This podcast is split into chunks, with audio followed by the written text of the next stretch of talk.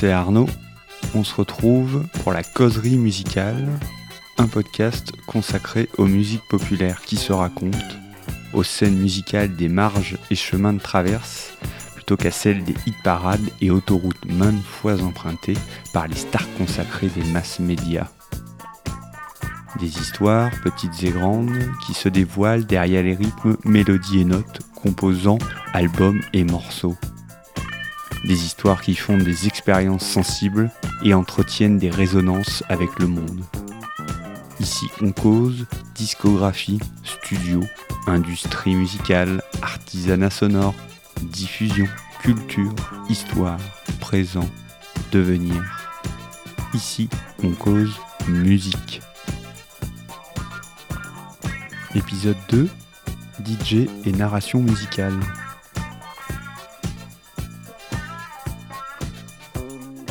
Avec ce second épisode, nous continuons à creuser le sillon de la voix du DJ, ce DJ géographe dont j'ai commencé à tirer le portrait dans le précédent épisode, que je vous invite, si ce n'est pas fait, à écouter à partir du blog de la causerie musicale hébergé sur le site www.musique-imaginaire.com. La vocation première du disc jockey et d'animer une piste de danse. Aller chercher les timides, contenter les extravertis, donner la bonne nourriture aux danseurs bien décidés à faire fumer le parquet. Faciliter les rapprochements par des respirations amoureuses ou carrément lascives. Tenir une piste. Là est le challenge auquel un ou une DJ est confronté chaque semaine. À force de pratique, on apprend à dompter la température d'un public, à connaître les disques qui fonctionnent, mesurer quand ils doivent être joués, placer ses fétiches, ces disques qui progressivement font figure de signature personnelle. Ok, tout ça paraît très clair. Un bac de disques rempli de dance music, de morceaux taillés pour faire transpirer jusqu'à ce que le plafond du club perle d'une humidité contagieuse, comme ça, le job pourrait même paraître simple. Pourtant, en tant que spectateur, quand on fait l'expérience d'un grand soir, d'une grande nuit, où un DJ transporte un public, et j'espère que vous en avez déjà fait l'expérience, il semble que quelque chose d'autre se joue. Last night, a DJ saved my life, déclamé les chanteuses Regina McGraw et Rosemary Ramsey du groupe In Deep dans ce hit mondialement connu. Last night a DJ saved my life. Last night a DJ saved my life from a broken heart. Last night a DJ saved my life. Last night a DJ saved my life with a song. Comme j'expliquais dans le premier épisode, il y a plusieurs postures dans la pratique du DJing des modus operandi et des objectifs qui diffèrent d'un artiste à l'autre. Pour moi, ce supplément d'âme, cet ingrédient magique, ce souffle incandescent qui vient traverser une piste, résulte de l'histoire que bâtit un DJ lors de son set. Ainsi, un mix ne consiste donc pas simplement en une suite accumulative de bons disques passés les uns derrière les autres, mais plutôt dans la construction d'une narration d'une histoire aussi abstraite et non narrative soit-elle, proposant in fine, au bout de 2, 3, 6 ou même 8 heures, une cohérence et un récit sonore et musical. Ici, je me concentre sur le taf derrière le DJ booth.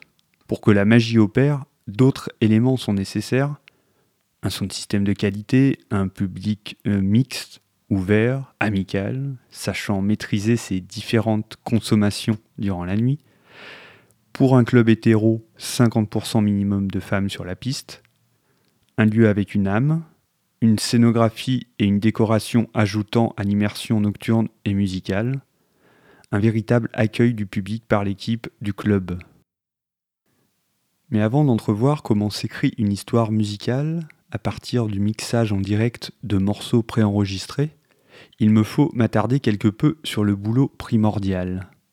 Choisir en amont les disques qui vont remplir le ou les sacs du DJ est constitué le texte, les virgules, les ponts, les moments de tension et de césure, et bien évidemment les climax du script d'un set. Comme vous l'avez remarqué, je parle de disque, et je considère donc ici le support vinyle, le support noble et sans égal pour diffuser de la musique. Je n'entre pas euh, dans le débat des supports, euh, des avantages et inconvénients de, chacun.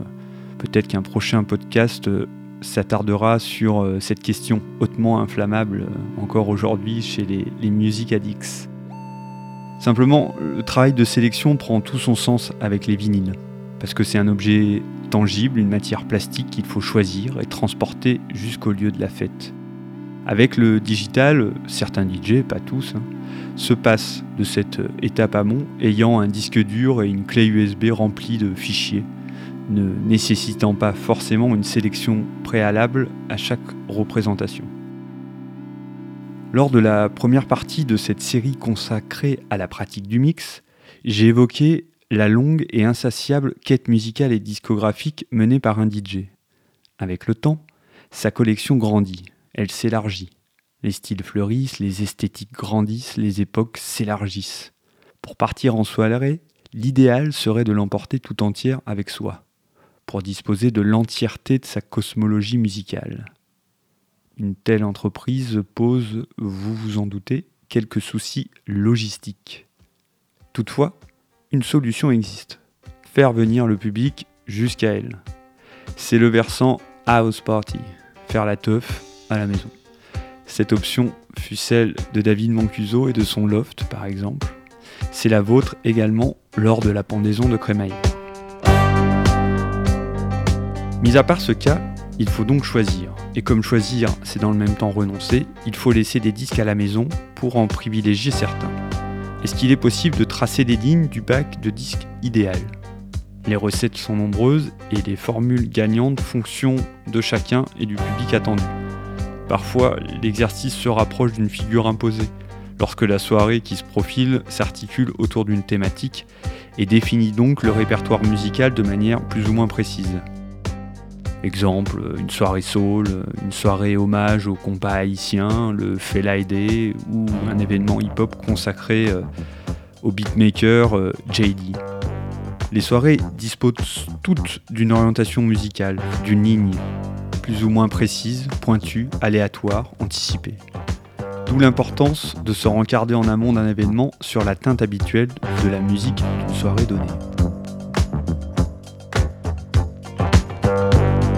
Aux soirées strictement thématiques s'adjoignent les nuits plus libres et décomplexées, où un DJ franchit allègrement quelques frontières de genre et de style. Ici, le travail de sélection initiale est essentiel, puisqu'il va déterminer la pulsation de la nuit, et pour reprendre une image géographique, former les différents plateaux sur lesquels le maître de cérémonie fera crapahuter ses convives. Chaque DJ développe son savoir-faire en la matière et le singularise suivant ses affinités musicales et sa définition d'une nuit musicale idéale. Les options sont nombreuses. Certains travaillent une grande partie du set en amont et ont en tête une idée très précise de la session qu'ils vont présenter. D'autres jettent des disques dans leur sac euh, deux heures avant la soirée tandis qu'un troisième profil anticipe les futures sorties en mettant de côté progressivement les disques qu'ils prendront avec eux le jour J pour chacune d'entre elles. Un point d'équilibre euh, est à rechercher euh, certainement entre ces différentes options. Préfigurer le set pour orienter la vibe du dance floor, tout en faisant face à l'imprévu et l'improvisation pour s'adapter à ce que le public désire. Mais laissons tomber un moment la théorie pour passer à l'illustration. Vous m'avez compris, pas de boîte à outils ou de formule réapplicable. De toute manière, vous n'écoutez pas un cours sur le DJing. Juste un exemple d'une recette possible pour constituer un bac pour une soirée. Quel type de soirée? Une soirée non thématisée, avec un public plutôt trentenaire, mixte, associant mélomane averti et néophyte. Alors, déjà, il y a les morceaux du moment. Souvent, des disques venus récemment s'ajouter à la discothèque, que ce soit des nouveautés, des oldies qui campaient depuis longtemps dans la wantlist, des rééditions parues dernièrement ou des disques inconnus dénichés dans un vide-grenier dimanche dernier. Cette première tranche, c'est la bande-son du moment, les titres kiffés par Mr. DJ, avant que d'autres viennent les remplacer dans quelques jours ou quelques semaines. Certains resteront longtemps dans le sac, d'autres ne feront qu'une ou deux sorties. Ensuite, les classiques. Entendons-nous sur le terme. Je ne parle pas nécessairement de morceaux dits classiques, c'est-à-dire connus et reconnus publiquement et dont nombre d'oreilles non averties connaissent la mélodie. Ici, j'évoque plutôt les classiques tout subjectifs du DJ. Les disques qui sortent peu du sac, joués, rejoués, rejoués encore, parce qu'ils représentent une œuvre musicalement aboutie pour lui, parce qu'ils sont des condensés de ce qu'il aime et recherche dans la musique. Parfois, il s'agit de classiques, disons vraiment classiques au sens de l'histoire des musiques populaires. Parfois, ce sont des morceaux plus confidentiels. Me concernant, pour évoquer un exemple de chaque, je peux citer le titre jazz funk Expansions du pianiste Lonnie Listen Smith, un classique qu'on a retrouvé dans de nombreuses playlists de DJ, disco, house, soul, jazz dance et j'en passe.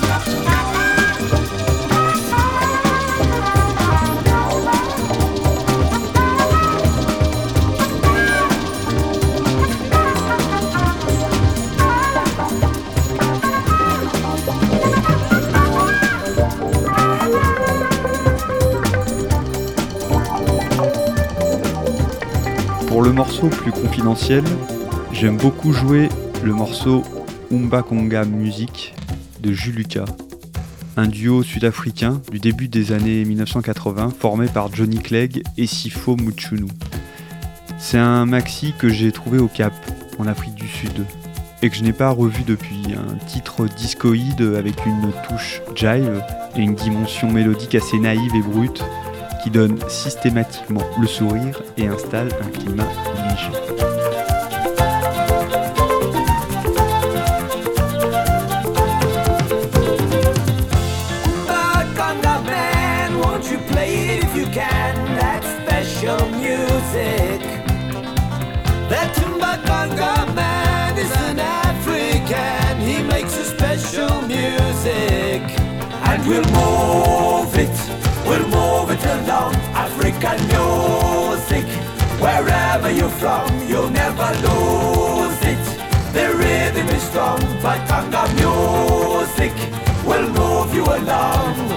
Les disques du moment et les classiques, c'est un combo qui peut suffire pour garnir le sac à disques.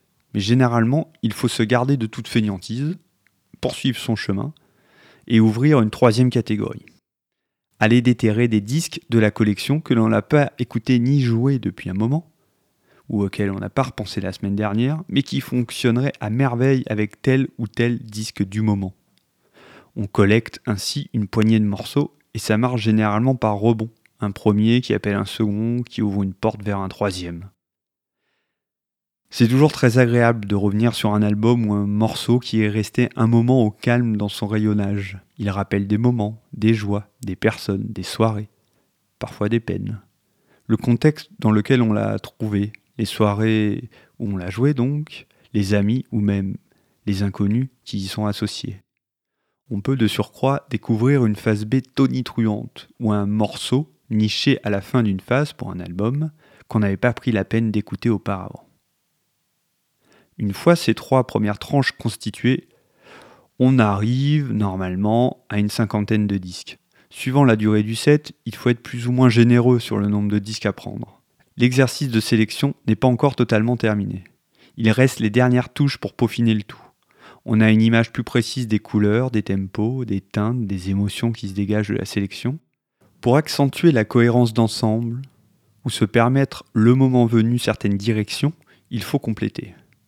Un ou deux titres dub par là, deux 45 tours bouillis ici, quelques disques de transition, des disques ponts, permettant de faire le lien entre des univers différents.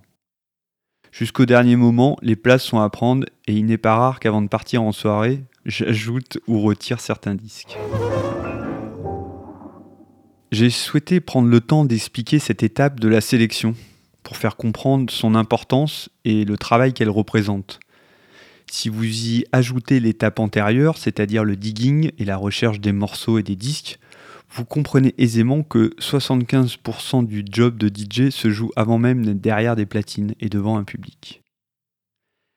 Ces 25% reste cependant crucial. Tout se joue là. Alors, encore une fois, euh, je ne vais pas vous servir la recette miracle. La recette ou la méthodologie, la manière de faire. Non, je propose plus humblement de vous parler d'une manière d'opérer, sans affirmer quelle est la meilleure, la plus efficace ou que sais-je. Quelle histoire je souhaite raconter pendant les heures où je contrôle la musique d'un lieu? Comment la raconter? Ce sont les deux questions que j'ai en tête avant de mettre mon premier disque. Elles reviennent régulièrement en cours de set, face à certains aléas, poursuites euh, ou revirements. Comme tout individu décidé euh, à déclamer une histoire, il faut deux ingrédients essentiels, un imaginaire et des idées. La musique détient cette force évocatrice puissante qui appelle des mondes sensoriels complices et bienveillants. Un DJ se repose sur cette force miraculeuse pour transporter un public, le guider vers les lumières ou des zones plus sombres, des jungles fantasmées ou des déserts froids. Avec un set musical, on installe un imaginaire, souvent pluriel, et des idées donc. Et oui, forcément, une histoire, elle a un début, un déroulé, des moments forts, des parenthèses, de nouvelles histoires dans l'histoire, une fin. Cette énumération n'est pas exhaustive, il s'agit juste de considérer les étapes inhérentes à un récit, un récit imagé, un espace-temps perçu, une histoire non narrative, faite de montées, de grands espaces, de tensions, de redescentes et de climax. Les climax d'une soirée. Les morceaux qui mettent tout le monde d'accord. Ceux qui créent un élan commun, un sourire commun, où les danses se font plus intenses, les bras se lèvent, les yeux se ferment, les individus s'abandonnent, non pour se perdre, mais bien pour se retrouver, eux-mêmes et ensemble. La musique détient une force miraculeuse. Elle ouvre des mondes inconnus et dans le même temps, elle révèle l'âme de chacun. Elle éveille des parties de nous que la réalité et le quotidien ne suffisent pas à stimuler. Alors au début d'un set, il y a ces quelques disques que j'ai en tête, ces disques que je veux installer dans les bonnes conditions pour qu'ils fassent figure de points culminants. Mes disques Everest. Il y a ces disques et le cheminement plus ou moins sinueux pour arriver jusqu'à eux. Puisqu'il s'agit bien de cela, les lâcher au bon moment, ni trop tôt, ni trop tard. Pour certains, il faut souvent renoncer, les conditions euh, n'étant pas requises pour qu'il fonctionne comme souhaité. J'ai par exemple un disque que je prends avec moi parfois, depuis de très longues années, et que je n'ai toujours pas réussi à jouer dans le contexte que j'imagine. Ce morceau, c'est Peace Peace, un piano solo de Bill Evans, un morceau très profond, même mélancolique, dans cette zone où lumière et ombre se confondent. Je rêve de le jouer à 3h du mat avec une salle comble. Ça s'est jamais présenté encore, mais j'espère que ça arrivera. Mais depuis, je lui ai trouvé une autre place dans ma constellation musicale, euh, celle de Requiem, en hommage à mon père. Le morceau s'est donc chargé d'une nouvelle teneur, et il n'en sera que plus difficile à jouer durant un set.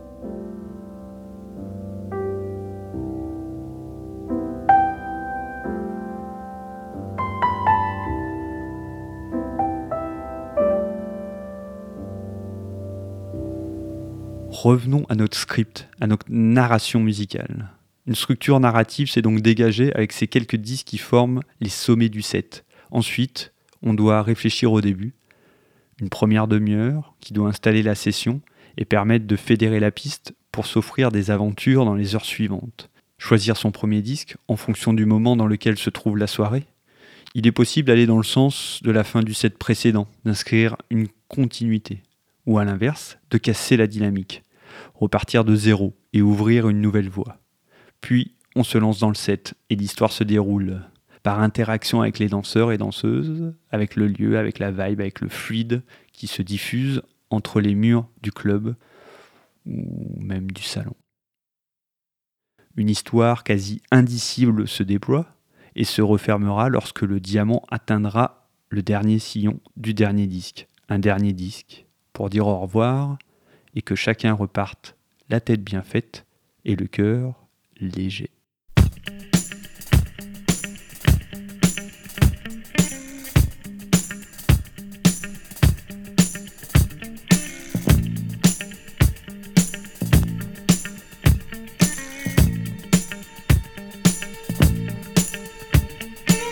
On passe à la rubrique à l'écoute comme j'ai largement causé de dance music, vous avez écouté en générique le beat Tony Truant de Roundtree et du morceau Get Up, Get On Down.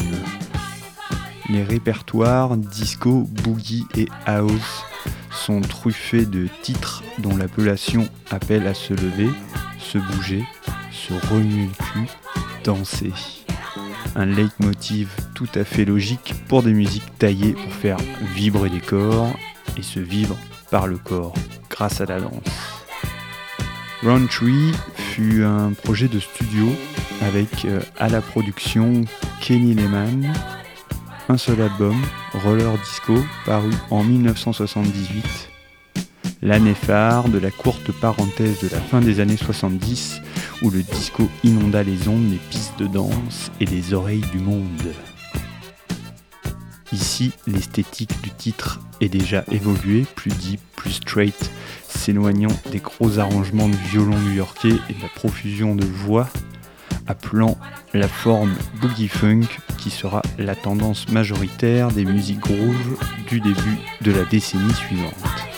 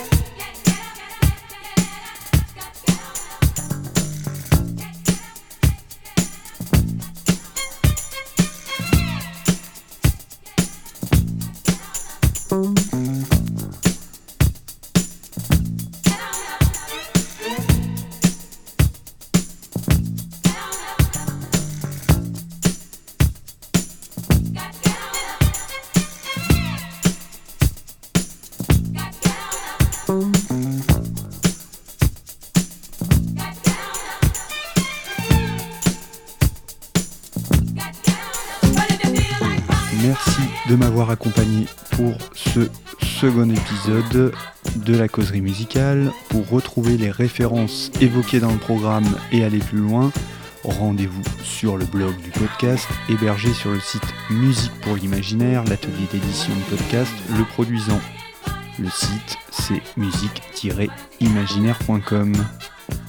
Vous pouvez retrouver cet épisode et le précédent sur SoundCloud, mais également sur iTunes.